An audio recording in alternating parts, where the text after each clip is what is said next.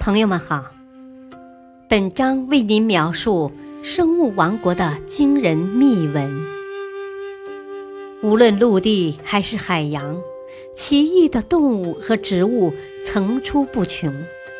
这些诡异的生物不断的挑战着人们的认知极限。赶快去一探究竟吧！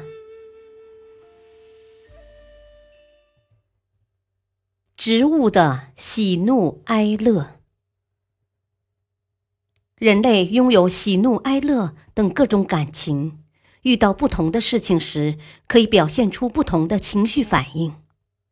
最初，科学家认为只有人类才拥有喜怒哀乐这样的高级情感。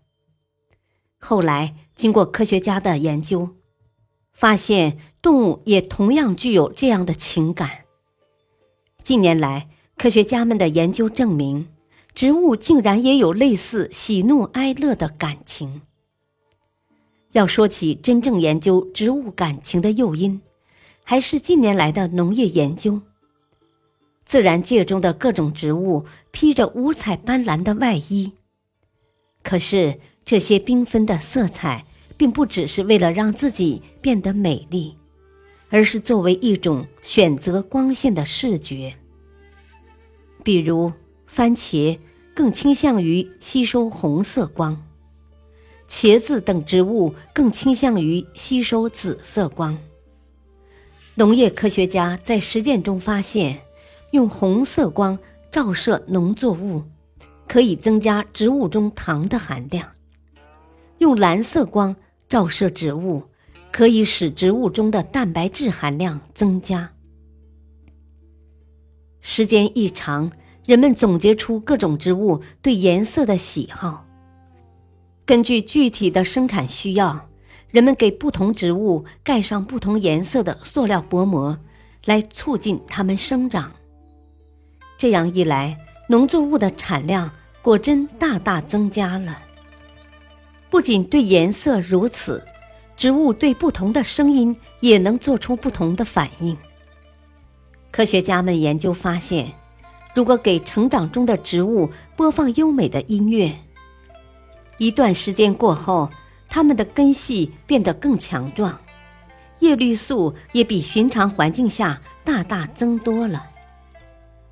而且，不同的植物对音乐的欣赏品味也不同。玉米和大豆喜欢听《蓝色狂想曲》，伴随着这首曲子，它们的发芽速度特别快。胡萝卜、甘蓝和马铃薯则更喜欢音乐家威勒蒂和瓦格纳的音乐。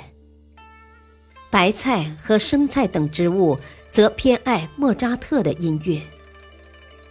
可是，有些植物听到不喜欢的音乐时，却会宁死不从，来表达自己的厌恶之情。比如玫瑰这种高雅的植物，就非常不喜欢摇滚乐。当他听到摇滚乐后，花朵凋谢的速度会大大加快。而牵牛花性子更烈，在听到摇滚乐后，不到一个月的时间内，有些花就会完全死亡。不仅如此，植物还富有强烈的同情心和憎恶感。美国一个研究中心曾对植物做了一系列有针对性的情感实验。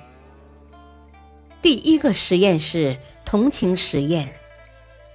科学家拿来一只活的小虾，装进一个容器里，然后把植物叶片跟测试仪连接起来。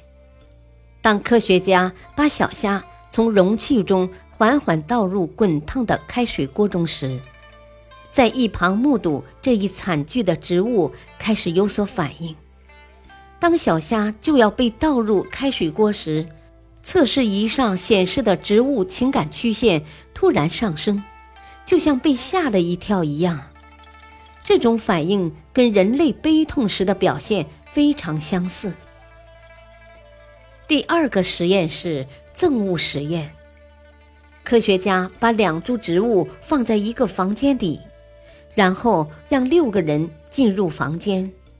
其中一个人把一株植物掐断了，随后六个人都离开了房间。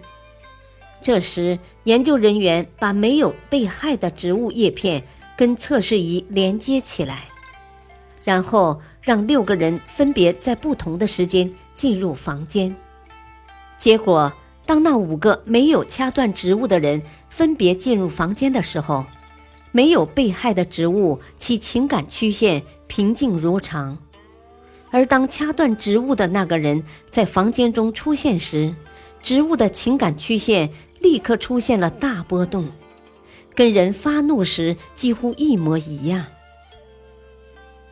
难道植物真的跟人一样拥有各种情感？很多科学家认为，植物没有中枢神经，不可能有跟人类一样的情感。也有人认为，植物的体液和循环系统可以充当传递情绪的工具。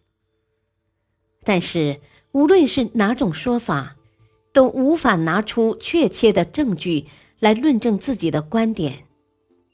看来，植物的喜怒哀乐还有待我们进一步研究。